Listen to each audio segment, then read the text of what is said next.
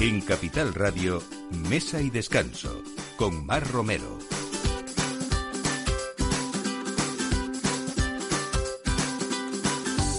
Buenos días, sábado 23 de enero y esta es la hora del aperitivo y empezar a poner la mesa como cada sábado en Mesa y Descanso aquí en Capital Radio. Hoy vamos a hablar de cocina de verdad, de cocina mediterránea, de proyectos con muchas ganas y muy valientes también, como decíamos la semana pasada.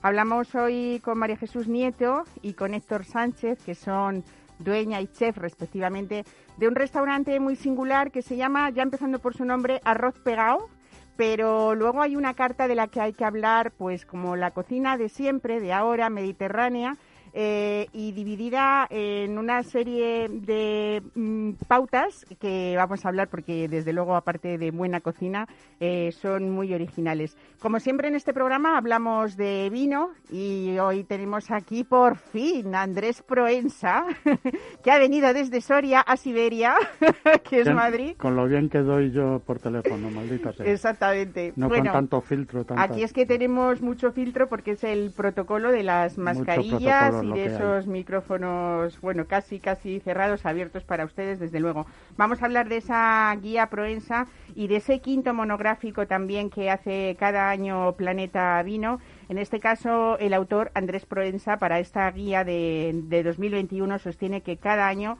eh, él, por supuesto, aumenta la exigencia y, entre otras cosas de las que vamos a hablar, siete vinos han alcanzado el escalón máximo de los vinos emocionantes, que son a los que Andrés Proensa da 100 puntos sobre 100 en esa puntuación.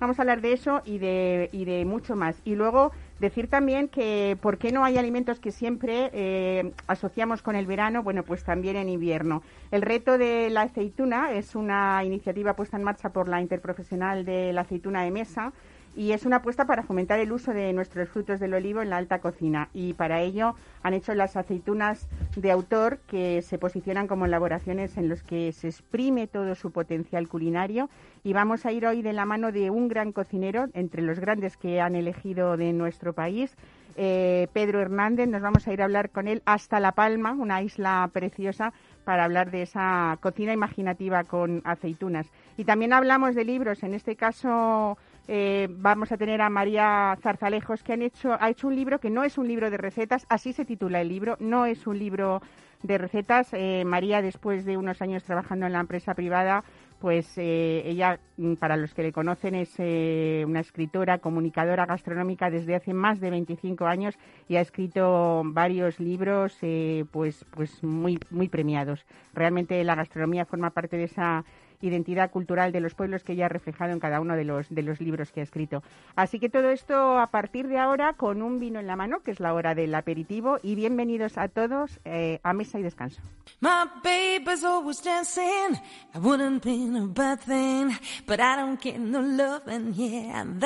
En Capital Radio, Mesa y Descanso, con Mar Romero.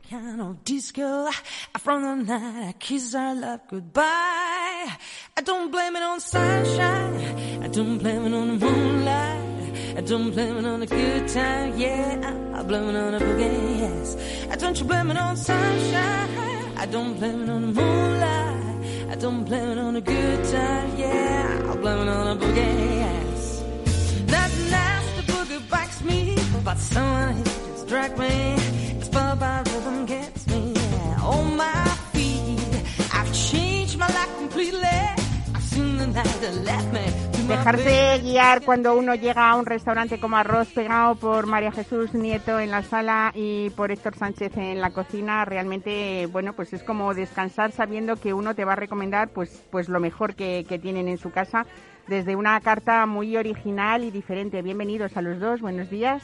Hola Mar, hola a todos. Bueno, abrimos una carta de arroz pegado ¿eh? y empezamos teniendo propuestas de bienvenida y luego después eh, continuamos con platos que habéis llamado esmeraldas, aguamarinas, rubíes, diamantes y pecados, ¿no? Los pecados lo último. Sí, sí, Ya que nos hemos hartado de comer, luego ya si hay que pecar, se peca. Se peca. Bueno, contadme por qué habéis hecho esa selección de platos que vamos a ir definiendo un poco por qué le habéis llamado así. Mm, porque, por ejemplo, tenemos platos de esmeraldas, eh, que habéis llamado esmeralda, como un inca inca tartarina, un idilio edúlico, o unas mm, vuestras bravuconas, que eso sí que lo entendemos todos, porque además tenéis que explicarnos cómo son esas patatas bravas diferentes de las que todo el mundo empieza a hablar ya, ¿no? Nuestras bravas son muy diferentes, no es eh, ese plato que te imaginas cuando te dicen bravas de un montón de patatas con un chorrón de salsa por encima. Nuestra elaboración, nuestra presentación, no solamente en las bravas, sino en todos nuestros platos, son totalmente diferentes, son originales, son con mucha pasión, con mucho cariño, puesto en la cocina y en el servicio. Y bueno, pues Héctor, que es el que la realiza, que, nos lo cuente, que nos lo cuente. ¿Cómo son, Héctor, esas patatas bravas? Bueno, son muy fáciles, son unas patatas eh, baby, unas patatas de tornear, que las, las cortamos, las vaciamos con un sacabolas y las pochamos a baja temperatura. En el momento del servicio las damos un golpe de, fritura para que queden crujientes y ricas y luego la salsa, que la salsa eh, no es una salsa brava al uso, eh, no es una salsa eh, brava con una base de mayonesa. Y, bueno, luego le echamos un poquito de picante, un poquito de, pimentón para esos recuerdos ahumados. y, y, luego un, pequeño, no sé, cuando, cuando yo era chaval, en, en mi barrio se comía patatas con, con caldo de berenjena entonces, eh, le echamos un poquito del caldo de la berenjena de Almagro, de las encurtidas de toda la vida, para darle para darle ese, ese gustito. Bueno, toques de truco, ¿no? Que hacen las cosas diferentes. Otra de las eh, cosas que más le gusta a la gente cuando va a arroz pegado es vuestro stick tartar. ¿Qué tiene de diferente? que habla mucho de él. El stick tartar se pica en el momento, se hace en el momento con una carne de primera calidad, que es una base en todos nuestros productos, o sea, la calidad eh, en el producto en el que trabajamos tiene que ser de primera, de primera calidad, no nos vale cualquier cosa. Así, pues la carne nos la vendemos una carne finlandesa que tiene tres medallas mundiales a la mejor carne del mundo. Vendemos ese nuestro stick tartar, vendemos un secreto también que es espectacular porque lo maceramos nosotros, lo hacemos nosotros. La presentación es muy espectacular porque sale con llama. Eh, bueno, nos lo trabajamos mucho, mucho. La verdad es que habéis dado una importancia mm, a la sala eh, que yo creo que es eh, algo que, también nos diferencia, ¿no? Vamos a, bueno, no habéis acabado de decirme por qué esa, mm, esas, mm, esos grupos de, platos llamados así. Hay una bueno diferenciarlo simplemente porque todos nuestros productos, como ven, estoy diciendo, son de primera magnitud. Entonces, qué mejor que un diamante, que es mejor que un rubí, que es mejor que un agua marina para definir los pescados y qué mejor, pues yo qué sé, los, los pecados, ¿no? Que cuando pecas, pecas de verdad y en, arroz pegado se, puede pecar. Está muy bien porque luego está la traducción al lado en vuestra carta, que nadie se asuste, ¿no? Porque claro, si por ejemplo decimos, eh, tenemos aquí el baile de los bacalaos, pues ya sabemos que son de los bacallaos. bacallaos, bacallaos. Que son callos de bacalao en salsa verde, ¿no? Exacto. O los tesoros del gran sol, pues es el mejor pescado que haya en la semana de, temporada, de esa lonja diaria. Que además vosotros eh, recibís de Pontevedra, de, de Marín, casi a diario, ¿no? A diario, ¿no? Sí. El príncipe de los bosques es pues un lomo macerado de venado a la parrilla. Exacto. ¿Qué tal un principio de los bosques, Andrés Proenza? ¿Con qué te lo tomarías tú? Estoy en ayunas a punto de, de, desmayarme. Pues fíjate, con un, con un vino tinto joven, que no moleste mucho a la carne, porque eso tiene los aromas de la caza y, y de los bosques y no hay que darle mucho mucho ornamento. Qué bueno. Bueno, eh, no hemos dicho dónde está Arroz Pegado y vamos a hablar un poco del proyecto de, María Jesús Nieto. Está en la calle Monasterio de Silos, número 20. Es un barrio en Madrid que no es el típico barrio del que hablamos siempre que sea muy gastronómico y casi un poco eso, acercado de los circuitos al uso, ¿no? Hablando de gastronomía. A ver, a priori estáis iros allí? porque Mira, a priori Monte Carmelo, Monte Carmelo es un barrio donde la gente le gusta comer y disfrutar de la comida y sabe comer, ¿no? Es un barrio donde hay 50 y muchos restaurantes, o sea que el reto era, bonito, era, destacarnos, era hacer algo diferente al resto del mundo. Eh, si lo hubiéramos hecho en Madrid capital nos hubiera costado a lo mejor un poco más o no, pero mm, estaríamos como más disipados, ¿no? Y ahí, pues bueno, eh, hemos encontrado que la gente de Monte Carmelo le gusta comer, le gusta diferenciar la labor que, que, que se hace en arroz pegado y gracias a Dios, pues eh, llevamos un año con, con, el restaurante, aunque nos estamos comiendo todo lo, todo lo mejor, porque habéis abierto en el mejor momento, vamos. Por eso hablaba yo de valientes, claro, porque... Sí. es más, fíjate, después del confinamiento nos atrevimos eh, también a coger el, un local que tenemos al lado, para que nos diera un poco más de viabilidad por la terraza que tiene, ¿no? Entonces, el servicio de terraza que damos es magnífico y, es una terraza bastante grande que hace esquina, ¿no? Entonces, mm, pues eso, metimos toda la carne en el asador y, ahora tenemos dos estancias para trabajar. Y bien, la verdad es que, a ver, contentos porque, por eso, porque es un barrio muy agradecido, ¿no? La gente sale, la gente le gusta, le gusta disfrutar de algo distinto y en arroz pegado lo encuentra. Eh, aparte de esa cocina de la que vamos a ir hablando con Héctor, eh, es verdad que desde el primer momento habéis dado muchísima importancia a esa carta de vinos. Eh, incluso ahora que no es muy posible, pero sí hacíais catas con los clientes o sabíais apreciar cada, cada etiqueta que llegaba y contársela a los clientes para que la entendieran, ¿no? Sí, así es. Nosotros no tenemos código QR en ninguna de nuestras cartas, nos gusta explicarla personalmente, nos gusta nos gusta tener un servicio cercano pero profesional al mismo tiempo, ¿no?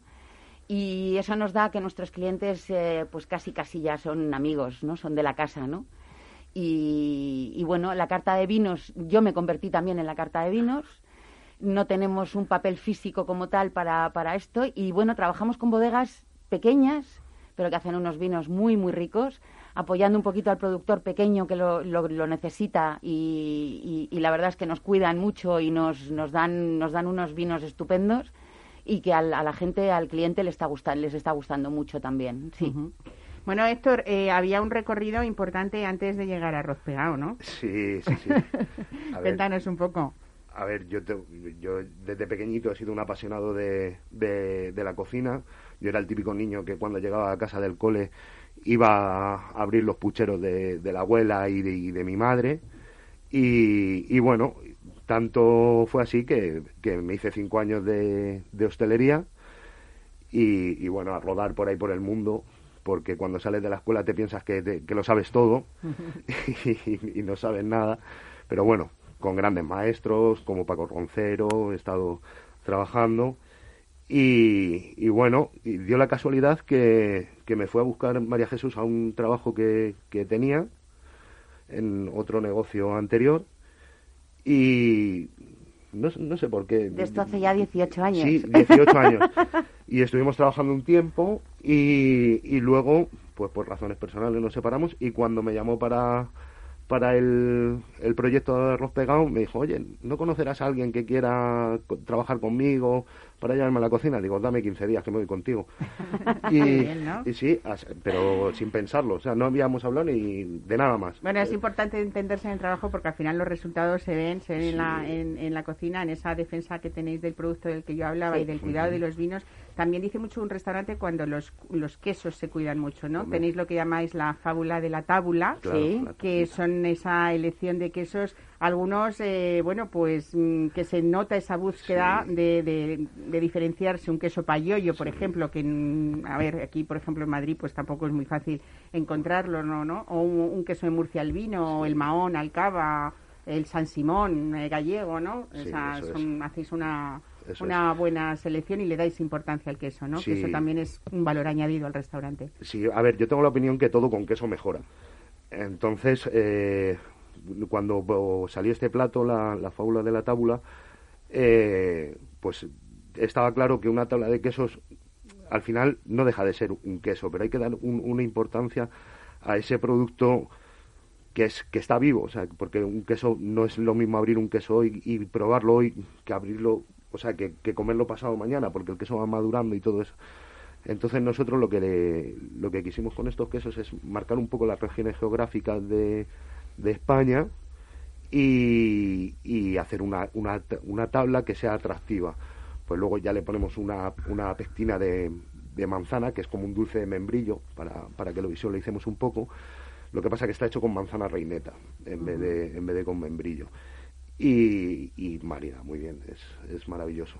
Bueno, pues eh, yo creo que es una, uno de los restaurantes a recomendar en esta temporada que comienza, no como quisiéramos todos, ¿no? Pero bueno, hay que ponerle ahí empuje y fuerza. A si me este permites una, una, una cosa, nosotros abrimos eh, el año pasado, bueno, en diciembre del 2019, ¿vale? En, en, este año que ha transcurrido, esta que, que, tenemos delante ahora es nuestra tercera carta. O sea, en arroz pegado el cliente nunca se va a cansar es filosofía de la empresa. Siempre va a encontrar algo distinto. Exactamente. Incluso ellos mismos son los que van fidelizando los ciertos platos que vamos dejando en la carta porque gustan mucho y no podemos quitarlos, ¿no?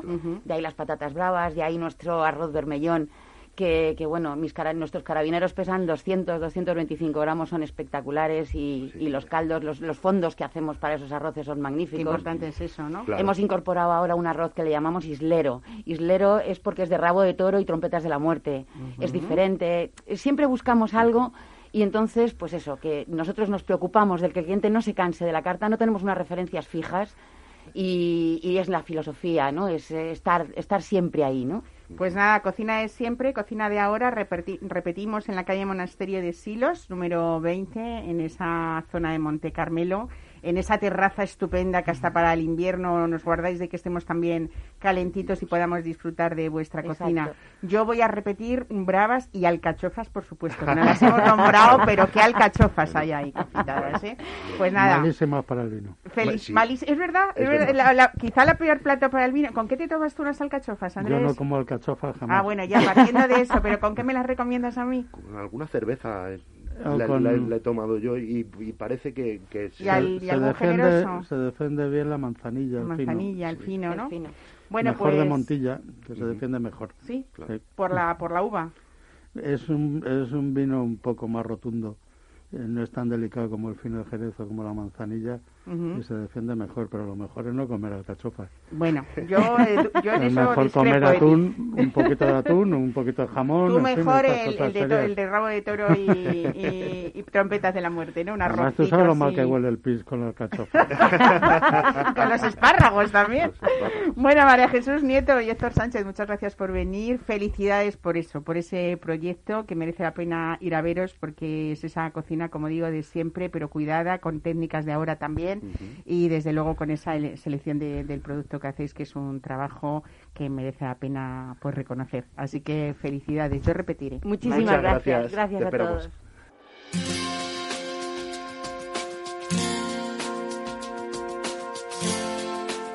Mesa y descanso, Capital Radio.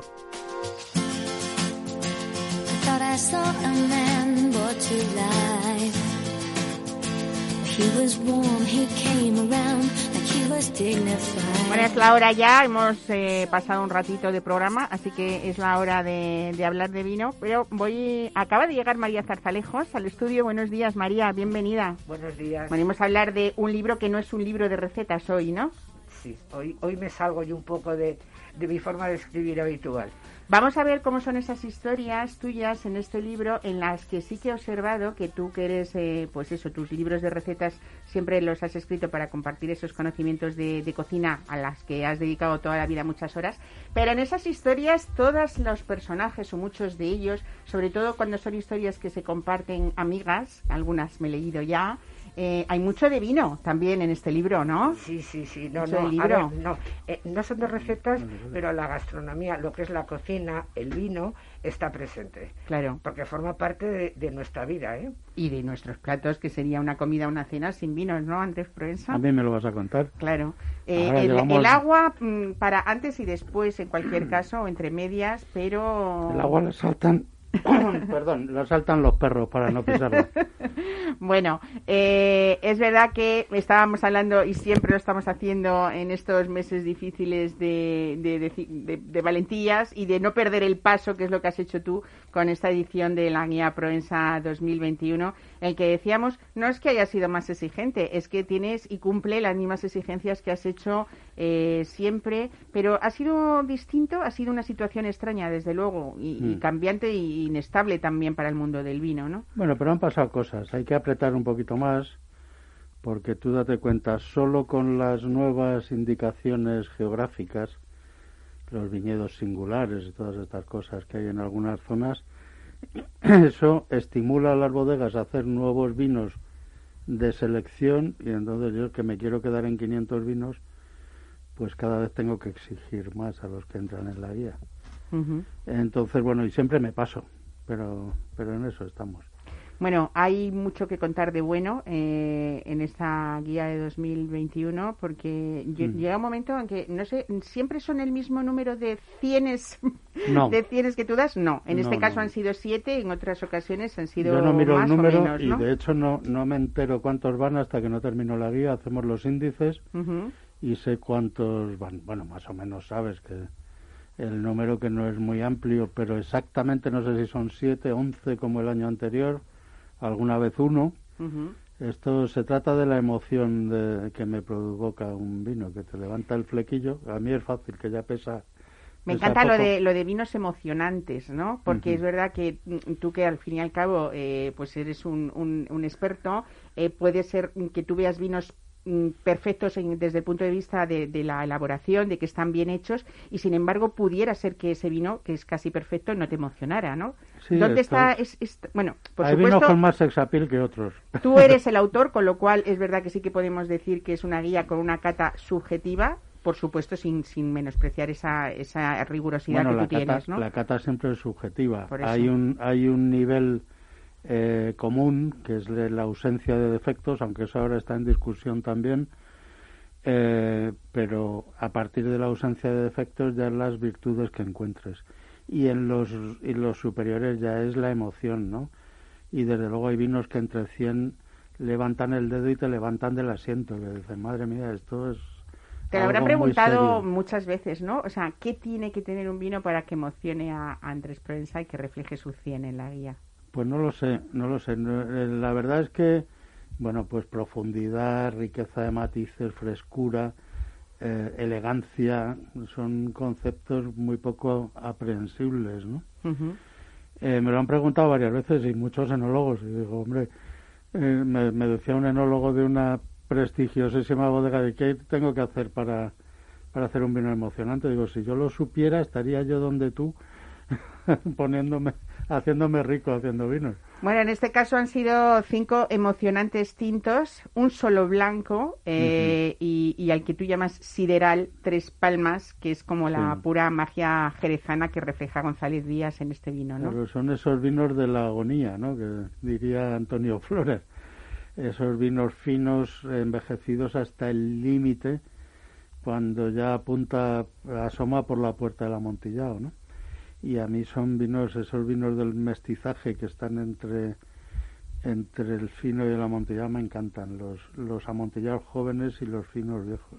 En el caso de los blancos, un solo blanco, que es Do Ferreiro Cepas Bellas. Do Ferreiro que tiene ya... Que cuando no tiene 100 tiene 99 y cuando no vuelve al 100 en la guía tiene parcela, Pero ojo, que es que este año que solo ha habido dos vinos, eh, de la gama de vinos de la cosecha 19 hubo cosecha corta y muchos problemas en Rías Baixas y la familia Méndez solo hicieron dos vinos, eh, dos Ferreiros cepas bellas y dos Ferreiros sin apellidos. Bueno, pues el dos Ferreiros sin apellidos es 99 y pico. Está extraordinario eh, y bueno, son vinos realmente mágicos. Es el albariño con una dimensión increíble. Y bueno, vamos a, nombrar a los tintos para no hacerles de menos, por supuesto. Amancio. tú que yo no me acuerdo. Yo te lo digo, que tengo la chuleta aquí. Amancio 2017, Barón de Chirel 2016, Cirsion 2017, mm, eh, La Lomba Finca Balonta. Esa es una novedad total en Rioja y bueno estos son los que los, los que son esa puntuación de 100 sí aquello cualquiera se acerca a decir por mí un vinito son pedazo de vinos. Madre mía. Bueno eh, haciendo un poco el análisis de, que tú haces también en, esa introducción de la guía es verdad que ha habido una mm, ralentización en, el, en el lanzamiento de nuevas cosechas pero parece ser que eso no es nada negativo, ¿no? En algunos de los vinos. Bueno, hay vinos que salen un poco prematuros, ¿no? Y, esa ralentización los ha mantenido en el botellero, en la bodega, unos meses que en muchos casos viene muy bien, porque asimilan mucho mejor la crianza en barrica, porque desarrollan otras cosas y porque en general contribuye a ensamblar mejor el vino, ¿no? Eh, bueno, en esta nueva situación que hemos tenido todos desde el 14 de marzo, es verdad que hubo muchas bodegas que decidieron al principio pues hacer catas virtuales, por ejemplo, ¿no? Como no eh, había, bueno, pues esos envíos de muestra, pero sobre todo nos hemos acostumbrado también a comunicarnos de una manera diferente, que al final ha acabado aburriéndonos un poco, hemos perdido o no. No, para mí era muy divertido, porque yo estoy en la España vaciada. Y no te llegaba. Y entonces allí al correo electrónico le, llamamos Miguel Strogoff, porque tiene muchas dificultades para llegar a destino. Entonces, no, allí no hay fibra ni nada que se le parezca. y, y, cuando hay una tormenta nos podemos quedar sin comunicaciones, sin la tele satélite y esas cosas, modernidades y nos dedicamos a mirar el paisaje y a las ovejitas pastando. Bueno, aquí como intentamos siempre ser positivos, aunque sé que esto del mal de muchos consuelo de tontos no nos vale, pero es verdad que ha habido, eh, no sé si eso es bueno o es malo o ha cambiado nuestra forma de ser como consumidores, pero sí que hemos aprendido a comprar eh, vía Internet esos vinos y quizá también nuestra manera de elegir ha sido... Eh, subir un poco la escala de, de, la calidad de esos vinos que nosotros decidimos comprar para casa, ¿no? Es un poco que nos quiten lo bailado y un poco ver que los precios del vino en casa pues te permiten subir ese escalón, que, que tal vez te asuste un poco más el precio de la hostelería. ¿no? Para muchas bodegas ha sido también no solamente vender más cantidad a través de este medio, sino para algunas ponerse un poco las pilas y actualizarse también y decir, oye, voy a hacer que mi web funcione de manera real, ¿no? Pues no lo sé, pero ya te digo que yo esas comunicaciones, eh, bueno, pues hombre, obviamente tenemos internet, que no estamos en, en Marte, pero, a veces como si estuviéramos. Ah. Pero vamos, eh, hemos aprendido muchas cosas. Eh, nosotros el teletrabajo lo inventamos hace ocho años, o sea, por cuestiones económicas, pero es una de las cosas que, que hemos aprendido. Eh, Ah, en mi caso, yo he echado en falta el paseo, el, viaje a Galicia, a Rioja, a Jerez o a Alicante, a hablar con la gente y a detectar. A, beber, a, respirar todo lo que se cocía en cada y lugar. Ver a los amigos, estas cosas directamente, ¿no? A pesar de todo Y luego la soledad, que es buena. bueno, pues la soledad es buena si es elegida, si no. una, de las, una de las estrellas que que se nos fueron el año pasado, Fernando Chivite, que ha venido a Soria algunas veces, catábamos los vinos en rama. Y Aquí le hemos tenido varias veces en este programa. Pues él me decía cuando venías a, mi choza aldeana, me decía, tú te tienes que querer mucho para estar aquí tanto tiempo solo. Yo no lo he entendido muy bien eso del amor propio, pero, pero bueno, lo decía siempre. y, y bueno, te aprendes un poquito también a hablar contigo mismo y con las paredes y con las ovejitas. Bueno, con el intento este de ser positivos todos, también habrá habido algún hito importante en el mundo del vino en, dos, en ese nefasto 2020, ¿no? Pues poquita cosa, porque no hemos podido ni salir. Tú fíjate, en la Unión Española de Catadores eh, cerraron el año de milagro con el concurso Bacus, luego hubo nada o casi nada, se vaciaron todas las agendas, pero en un tiempo récord, y ahora vamos a ver si abren en abril con el siguiente Bacus, que está programado para abril. Eh, eso es un ejemplo de lo que ha pasado, que ha habido, eh, bueno, pues eh, poquitas cosas y por desgracia muchos, muchas bajas en el mundo del vino. Sí, eso es verdad. Bueno, eh, hay que hablar de Planeta Vino, de la revista. Eh, en el último número hablas de dos décadas que han cambiado el vino y también del vino que viene, ¿no? O sea. Sí, ahí tenemos las, eh, gente con buena memoria, que no soy yo, y gente que ejercen de oráculos, que tampoco soy yo. Son dos colaboradoras que han hecho esas visiones del pasado y del futuro en un tiempo que desde luego todos pensamos que es una bisagra que, nos va a contar, va a ser un hito, un antes y un después, todo este desastre que hemos tenido. Bueno, una vez más vuelvo a hablar de valentía, porque aunque Planeta Vino ahora eh, sale cada dos meses, de esta revista de la que hablamos es diciembre-enero, o sea que ya en el mes de febrero tendremos una nueva. Y para todo el que esté habido de noticias, siempre es bueno tener este compañero que es Planeta Vino, eh, que hay una manera muy fácil de, de a ver si consigo también poner al día el provenza.com, es nuestra página web, y tanto para la guía como para la revista, pues a través de provenza.com eh, pues se puede comprar y hacernos más ricos todavía de lo que somos. Bueno, hay que enriquecer también las, las bibliotecas de, del vino, cada una, por modesta que sea, en nuestra casa. Y es verdad que los monográficos de Planeta Vino nos han ayudado mucho a saber de muchas cosas. En este caso, este año ya es eh, cumples la quinta edición, o sea, el quinto monográfico. Ya estamos trabajando en el siguiente. Me, me imagino. En este caso, eh, bueno, pues eh, has hablado de 100 grandes profesionales, la mayor parte, pues, artistas, dices tú, ¿no? Y el resto genios. Qué bonito hablar así del vino, ¿no? Sí, claro. Es que esto es arte. Hemos tenido un cocinero y tenemos a, a, María, que, ella lo conoce mejor esto es arte efímero, pero arte. No nos va a durar dos mil años y si dura mal, mal síntoma que algo dure dos mil años, algo consumible, eh, pero sí, sí, eh, y tenemos ahora un, un montón, bueno, tenemos 100, pero podrían haber sido 125, 130 con 100 figuras históricas del vino español. Generalmente en tus monográficos siempre buscas ese número lógico, más o menos para el número 100 de todo lo que Por llamar la atención, ¿no?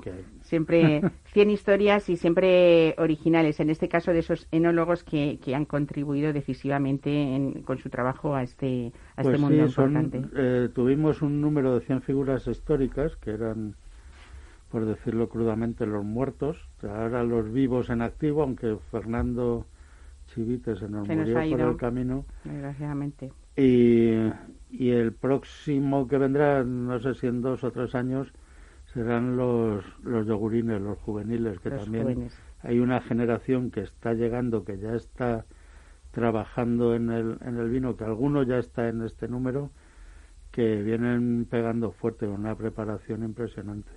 Bueno, yo creo que lo mejor de los monográficos de, Planeta Vino es un poco eh, cómo has sabido hacer textos cortos, ágiles. No son eh, libros que uno tenga que empezar a leer desde el principio hasta el final, sino que puede echar mano de ellos cuando quiera. Mm. Y desde luego nos ayudan desde el primero, mm, por ejemplo, que fueron 100 cosas que hay que saber para entender el vino actual, ¿no? Hasta este, eh, estos 100 personajes nuevos o actuales, ¿no? Y anteriormente esos, esos históricos. Esto es como consumir vino. Es mejor el traguito corto y pausado que temas de una página de dos como mucho que se leen en un ratín y se degustan como es debido, pues como una copita de vino. Que darte un atracón que no tiene mucho sentido. Hay que decir que hay algo positivo que, eh, que uno puede suscribirse siempre que quiera y solicitar hasta, incluso desde el primer monográfico está dispuesto todavía, ¿no? O sea, está a disposición del que quiera un poco que nos escuche y diga, ah, pues yo venga, quiero hacer esa colección que en realidad es algo, pues eso, algo coleccionable eh, muy bonito. Hacemos descuento a grupos. Si vienen venta a comprar. Bueno, pues eso, no se pierdan Planeta Vino. ¿Y qué os parece? Ya estamos, ya es la hora del aperitivo. Si os apetecen unas aceitunas, ¿con qué nos tomamos unas buenas aceitunas, Andrés Proenza? Dependiendo de qué aceitunas sea, claro, ¿no? Me vas a decir. manzanilla, amontillado. Pues venga, yo les invito a un fino una manzanilla con eh, aceitunas también en invierno y nos vamos a ir hasta La Palma con uno de los grandes chefs que hay en esta preciosa isla y ver pues alguna de las recetas que él ha creado precisamente bueno pues para ese movimiento que hay esa revolución gastronómica del siglo XXI que así lo ha llamado el reto de la aceituna que es esa iniciativa como les decía al principio del programa puesta en marcha por la interprofesional de la aceituna de mesa y que han hecho pues mm, aceitunas de autor, cada uno de estos chefs 50 que se han elegido pues hacen elaboraciones donde exprimen pues todo ese potencial culinario que ellos eh, tienen. En este caso vamos a hablar con Pedro Hernández y vamos a hablar, eh, por supuesto, de ese restaurante el que uno si tiene la suerte de ir hasta La Palma tiene que visitar, eh, esa filosofía de su cocina y, por supuesto, esa receta de aceitunas de autor que él ha hecho hoy.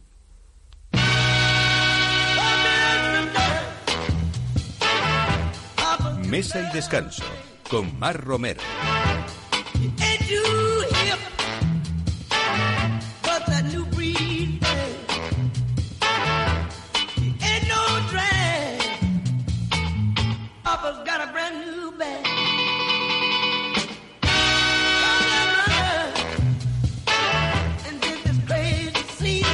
Pedro Hernández, buenos días. Buenos días, ¿qué tal? ¿Cómo están? Pues muy bien. Bueno, estábamos hablando de que cada consumidor tiene a la hora de elegir pues un horizonte infinito de posibilidades en cuanto a elegir aceitunas desde, eh, yo qué sé, decenas de variedades, manzanilla, gordal, hojiblanca, cacereña. En este caso, la, la receta tuya ha sido, me encanta, un carré de cabra con aceituna negra cacereña, ¿no? Seguro que no ha habido o nadie que haya podido imitar esta receta. Primero porque yo me la he leído, Pedro, y tiene su intrínguli, pero después eh, un poco pues por, por esa lección. Cuéntanos por qué has hecho esa, esa receta y qué significa para ti. Supongo que, que además es una zona donde sí realmente hay muchos platos de este producto de cabra muy ricos, ¿no? Sí, mira, fue fue curioso porque fue con, con lo de la pandemia y estaba dándole vueltas a qué hago, qué hago, y yo, bueno, como este plato no lo van a pedir, lo voy a hacer y no lo van a pedir, pues ya está, lo hago. Entonces ya hablé con el carnicero, me consiguió lo que es el carré, el costillero de la cabra para hacer el carré, y ha sido el plato que más sale. Qué bien, ¿no? yo, lo hice, yo, yo, lo hice, no, no, lo voy a hacer, tal, no, no va a salir, tal. El carnicero lo tengo loco, y dice, mira, eh, tú vas a seguir con, con tanta cabra que mire yo yo lo hice por por hacerlo a ver a ver cómo tal. Lo, lo, lo que hice con la aceituna fue lo mismo que el bacalao de salarla porque viene en salmuera y la, la desalé para dejar una base neutra. Y el carré de cabra lo confité con su propia grasa para no, añadir otra junto con la aceituna deshidratada. Pues la aceituna, una vez está en salmuera, o sea, está en salmuera, la puse a desalar como el bacalao en dos tres agüitas y después la deshidraté. Y una vez deshidratada que tenía una base neutra una base tenía sabor pero una más de una base neutra ya la se la puse al embadurné el carré y lo puse a confitar con su propia grasa al, al vacío a 60 grados al vacío. El resultado el resultado es que tengo el, tengo el carnicero loco porque no me consigue cabra ahora. de la demanda que hay, ¿no? Bueno, es un poco esta receta, Pedro, la cocina o el reflejo de la cocina de tu restaurante, y vamos a decirlo, está situado en los llanos de Aridane, el municipio con más habitantes de la isla de, de La Palma, y donde tú practicas esa cocina de proximidad con productos de kilómetro cero, incluso con recetas que has adaptado a celíacos, a intolerantes a la lactosa o a veganos, ¿no? Sí, mira, yo yo cuando empecé, yo, yo me considero afortunado porque yo he podido estar en muchos países cocinando y en buenos restaurantes. Y un día se me cruzó por delante eh, un niño, un niño con, con un montón de alergias. El niño pues se adaptaba, pero el problema lo tenían los padres, a poder cocinar un, poder, poder ir a, salir a comer con el niño. El niño tenía 14 alergias alimentarias. Entonces, se encendió la bombilla, se te cruzó una palabra que se llama empatía, que te pones el pellejo de la otra persona. Y a partir de ahí empecé a trabajar en ese tipo de cocina. Eh, las cocinas han evolucionado muchísimo en, los últimos años, eh, con nuevas técnicas, nuevos conceptos, pero al final eh, te das cuenta de que cuando esa familia pasó por el restaurante, eh, todos los ingredientes que yo tenía solo había tres que podía comer, el resto estaban todos contaminados. Con lo, que llaman las contaminaciones, cruzadas. Para mí fue un reto, un reto hacer este tipo de cocina. Eh, no es fácil, pero se puede hacer. Lo que pasa que yo he ido por ensayo error, porque aquí tú coges un libro de cocina y te desarrollas una receta. Aquí tienes que partir de la materia prima en estado puro, aplicar una técnica y con muy pocos ingredientes hacer un plato. Yo empecé sin gluten, sin lactosa.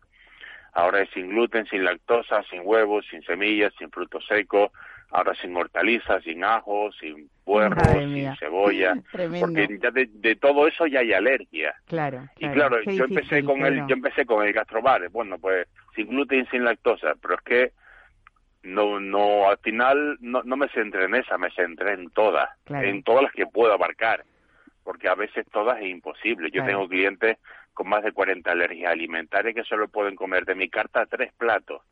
Madre Pero esos tres, esos tres platos los pueden disfrutar con sus amigos en igualdad de condiciones.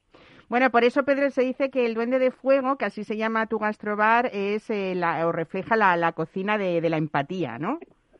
Exacto, exacto. Bueno, vamos a... Eh, eh, hablamos hablar...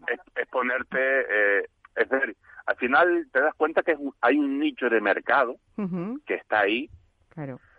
pero que tienes que tener mucho cuidado cuando haces las cosas.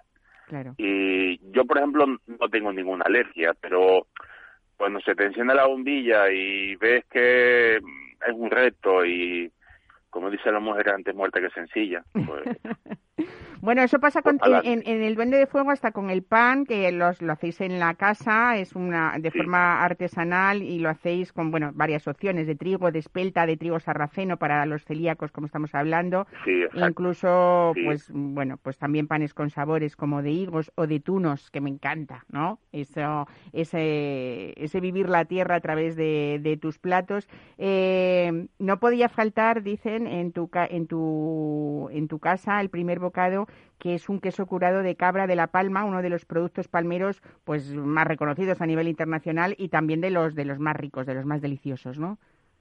Sí, un queso curado de cabras sueltas, quesos de manada, eh, con una complejidad de aromas y sabores eh, muy fuerte. La cabra, la cabra, a diferencia de la oveja, la cabra solo come los brotes tiernos que más eh, proteína aportan para tener una, una mayor leche con más proteína, para poder hacer quesos de más larga duración. Pues esa riqueza de, de sabores que el animal, de, de pastos que el animal come, es lo que le transmite el sabor al queso. Bueno, y merece también la pena mucho que eso yo cuando vaya a La Palma lo primero que te voy a pedir es eh, la ropa vieja de pulpo. ¿eh? Sí, es un plato, un plato tradicional. Al final te centras, eh, la ropa vieja es un, es un plato de, aprovechamiento, un guiso de aprovechamiento que coge los, el fondo de la, de la cazuela, lo que te queda, te añade unos garbanzos, un sofrito. En este caso, eh, por alergia al puerro, al apio y al ajo, no lleva sofrito. Parto de, de, una base de tomate seco, eh, que es lo que menos alergias he encontrado y con una base de tomate seco y romero, pues elaborar un, un gran plato. Genial. Bueno, pues eh, ya vamos camino de los seis años en el Duende de Fuego ¿eh? y es verdad que tus recetas están convertido en un restaurante que es uno de los imprescindibles en cualquier visita a la Isla Bonita. Así que felicidades por eso, Pedro. Oye, y felicidades también por esa receta tan original con esa aceituna cacereña. Aquí en Madrid es difícil encontrar cabra, pero lo intentaremos hacer mm, con otra carne parecida. ¿eh? ¿Con algún cordero ya recental nos podría valer o no? Un cordero recental puede valer, perfecto. Venga, genial. Pues me voy a poner en la práctica. Seguro que alguno de nuestros... Eso, exactamente. una excusa para, para copiar la, la cocina de Pedro Hernández. Muchísimas gracias y buen fin de semana, Pedro. Un saludo. buen día, gracias. Hasta luego. Hasta luego.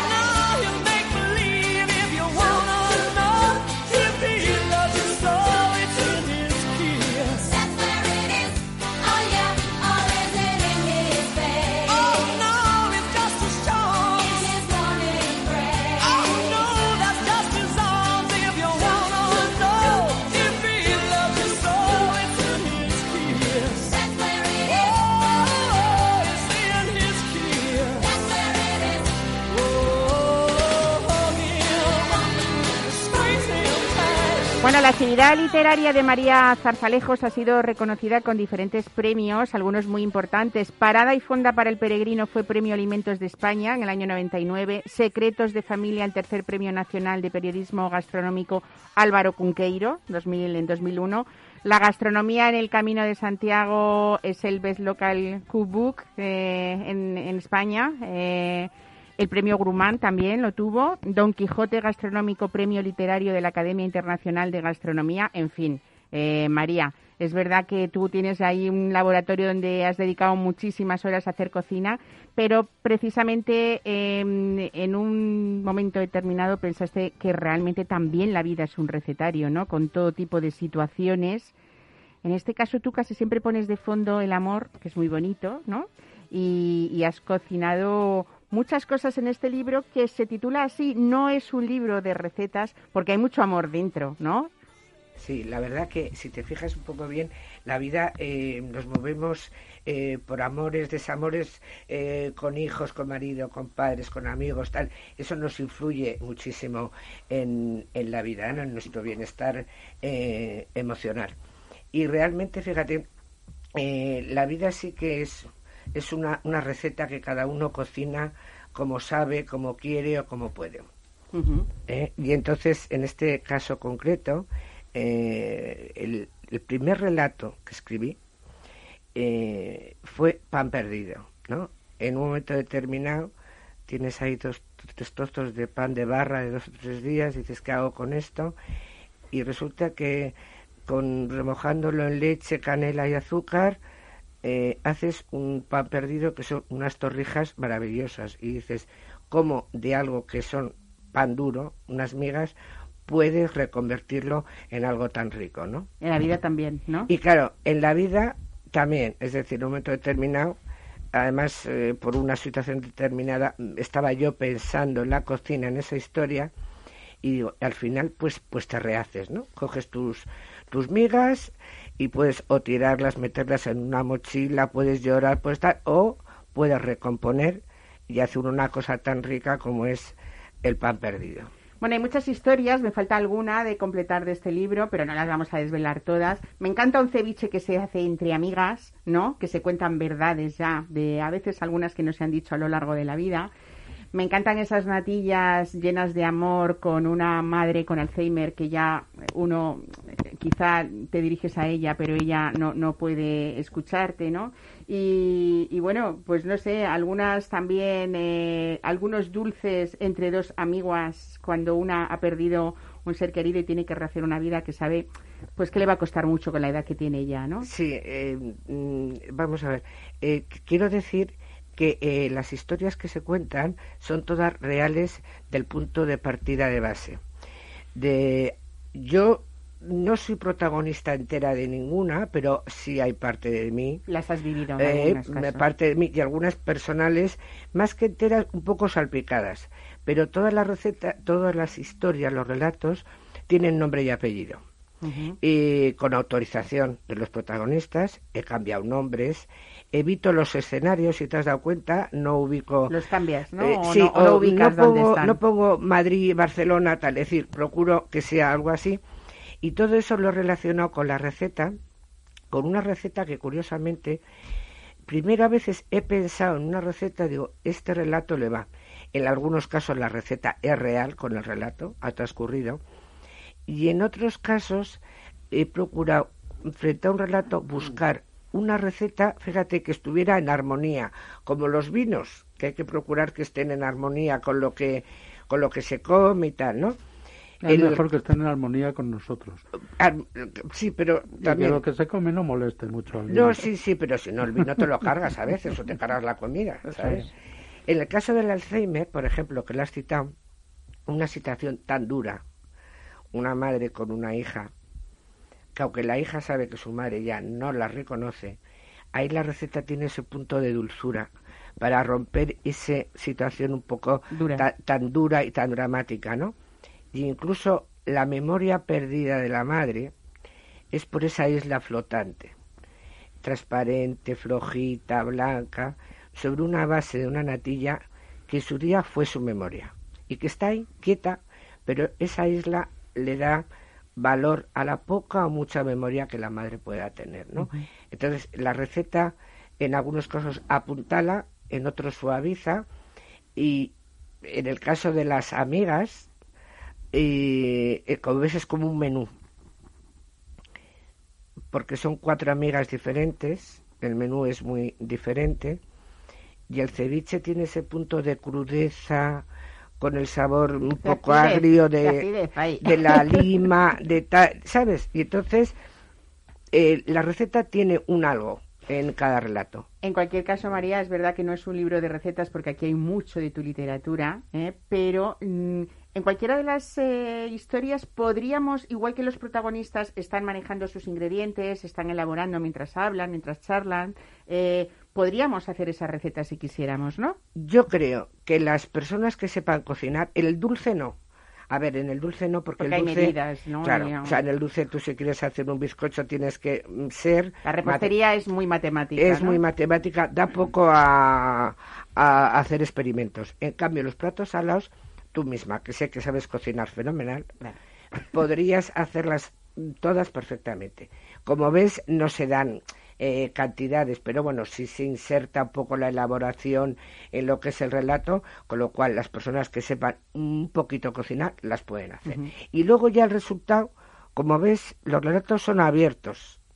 Ahí nadie va a juzgar, nadie va a decir lo has hecho bien, lo has hecho mal. Eh, no, aquí como en los libros de receta no se pone, tienes que poner y tienes que quitar y tienes que presentar, no. Aquí se deja y bueno, eh, el resultado que sea el que sea. Claro, que cada Yo con el ceviche pensaba en unas señoras despedazando a un señor.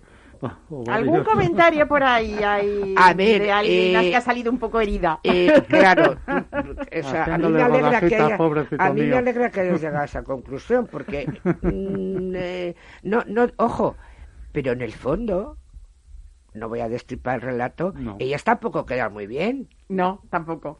Ojo, te quiere decir, ellas tampoco quedan muy bien, pero sí el pescadito crudo, cortado con la acidez, pero es por el momento, o sea, más que por el personaje de que haya alguna víctima, eh, no, pero fíjate, en el fondo las víctimas son ellas.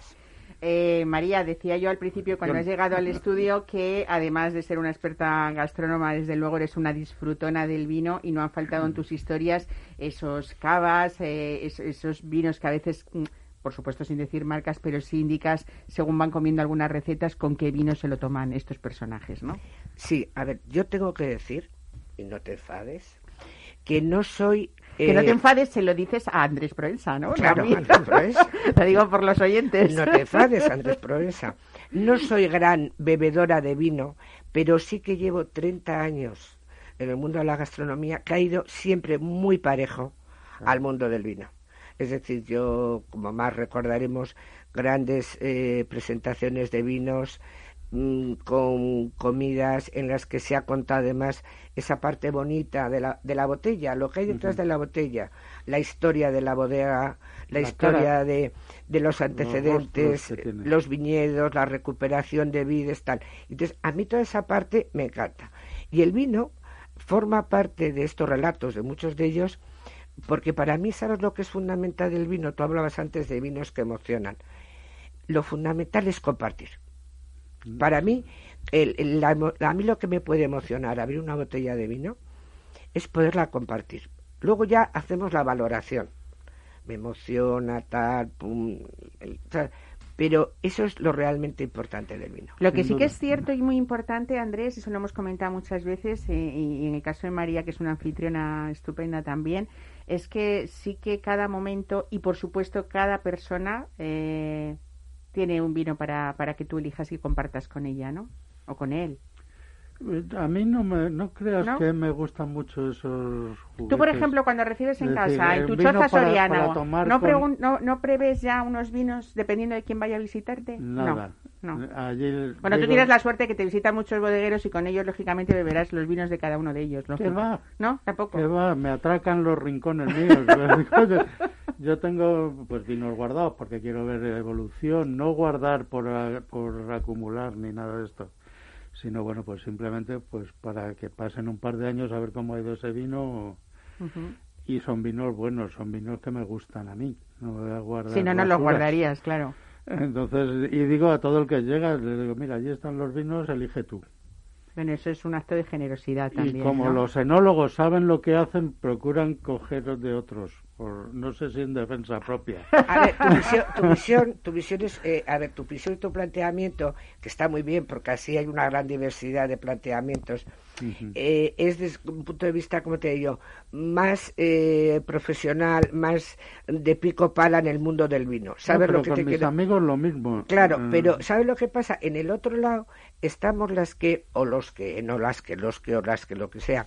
El que el vino, fíjate, te influye hasta el ambiente donde lo vas a tomar. No utilizas el mismo talante. Si en una terraza en verano, jardín en tu casa, haces una cenita informal, no sé qué, no sacas el mismo vino que si es una cena en el mes de enero en tu casa, el Madrid. es decir, Y todo eso al final, ¿qué te pasa? Que a lo mejor un vino, mi opinión, que no tenga 98 puntuaciones, a lo mejor tiene 90, te emocione en un momento mm. determinado igual que uno de 100. es decir, para mí, pero es otro punto de vista diferente, ¿sabes? Lo que pasa que yo te dejo la responsabilidad a ti, porque yo los vinos que a mí me emocionan, yo los tomaría a cualquier hora y en la cabeza de un tiñoso, vamos. Entonces tú vienes a casa y yo digo, ¿qué te apetece? Elige ahí. O bien, dices, oye, que a mí no me apetece. Bueno, pues ¿cuál es el vino que más te gusta? A ver si tengo algo que sea en ese orden, porque yo lo que quiero es que tú seas feliz en mi casa. Yo ya lo soy habitualmente. Oye, ¿y nos ha pasado a veces de que un vino os ha encantado y con la misma persona vuelves a elegir el mismo vino porque estáis de acuerdo los dos en decir, oye, vamos a repetir esta situación, a disfrutar de este vino que tanto disfrutamos y ya no sabe igual a ninguno? Yo con según qué persona no me importa el vino nada. claro, eh, a ver, Andrés tiene una visión como muy, de vino, muy de vino, muy de vino. vale para bien y para a mal. A ver, ¿eh? eres muy poco romántico, Andrés. muy poco romántico.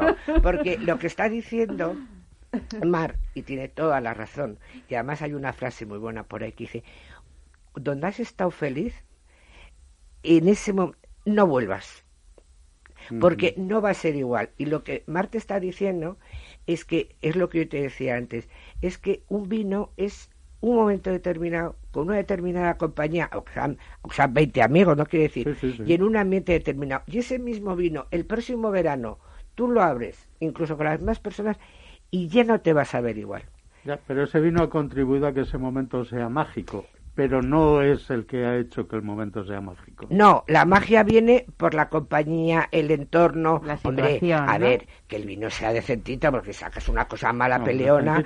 pero bueno, servido. tenemos poco tiempo. Servir a temperatura, tal. ¿Sabes lo que te quiero decir? Que, la vida es corta. Que la vida es corta, pero sí. Y te digo de un cava y te digo un champán y te digo, es decir, siempre todo ¿eh? poniendo mucho de, nuestra parte, que al final es lo que nos hace diferentes, ¿sabes? Claro, bueno, yo llego a la conclusión al final de que la vida es tan mágica que cualquiera de los momentos que vivamos mm, pensando mejor en los buenos que en los malos, son únicos e irrepetibles. Es que tenemos que hacerlo, tenemos que eh, forzarnos, y más ahora en estos momentos, a que cada momento buscarle una magia. Lo que antes nos parecía una tontería, o muy normal, no sé qué, ahora el poder estar aquí charlando este ratito tiene su, su magia, porque estamos aquí, estamos bien y estamos hablando. Y si luego nos tomamos un café, también, es decir... Si hubiéramos tenido un minuto, habría sido hasta mejor. Hombre, es que si hubiéramos tenido un minuto y un picho de tortilla, Andrés, pues ya está. Oye, ya sabes lo que tienes que hacer la próxima vez, aquí, experto del bueno, vino. pues ustedes el vino, yo las ponemos en esta radio. Es que es rapidísima, dando collejas, ya tú, te lo digo Tú el vino, yo la tortilla, que he venido yo así con las manos un poco pues, vacías. aquí se queda esa, esa propuesta, ¿no? María Zarzalejos, la próxima vez una de tus maravillosas tortillas. ¿eh? Sé que eres también una experta en croquetas. Cualquier cosa que tú traigas será bienvenida porque seguro que estará muy rica.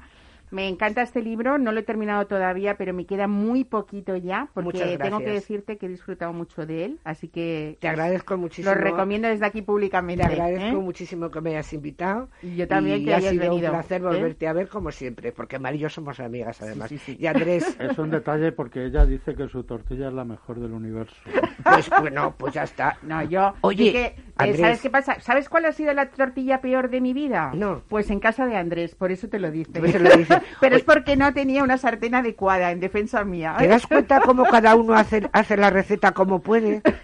Pues ves, yo, también progreso. Cuantas más tortillas hago, peor me salen. Sí, muy mal, Andrés. Bueno, lo tuyo es recomendar vinos, que eso lo haces muy bien. Andrés Proenza y María Zarzalejos, mil gracias por estar aquí los dos, ¿eh? por lo buenísimos profesionales que sois y por lo buenos amigos que sois también. En realidad, eh, todos los que escuchan, estamos llenos de amigos en Mesa de Descanso porque son todos los que nos escuchan cada, cada sábado también y se lo agradecemos mucho. Igual que a este equipo, Ana de Toro en la producción y a Jorge Zumeta en la realización. Muchísimas gracias y a ustedes también por escucharnos cada sábado. Buen fin de semana y disfruten, sean felices. Con un vino, por supuesto.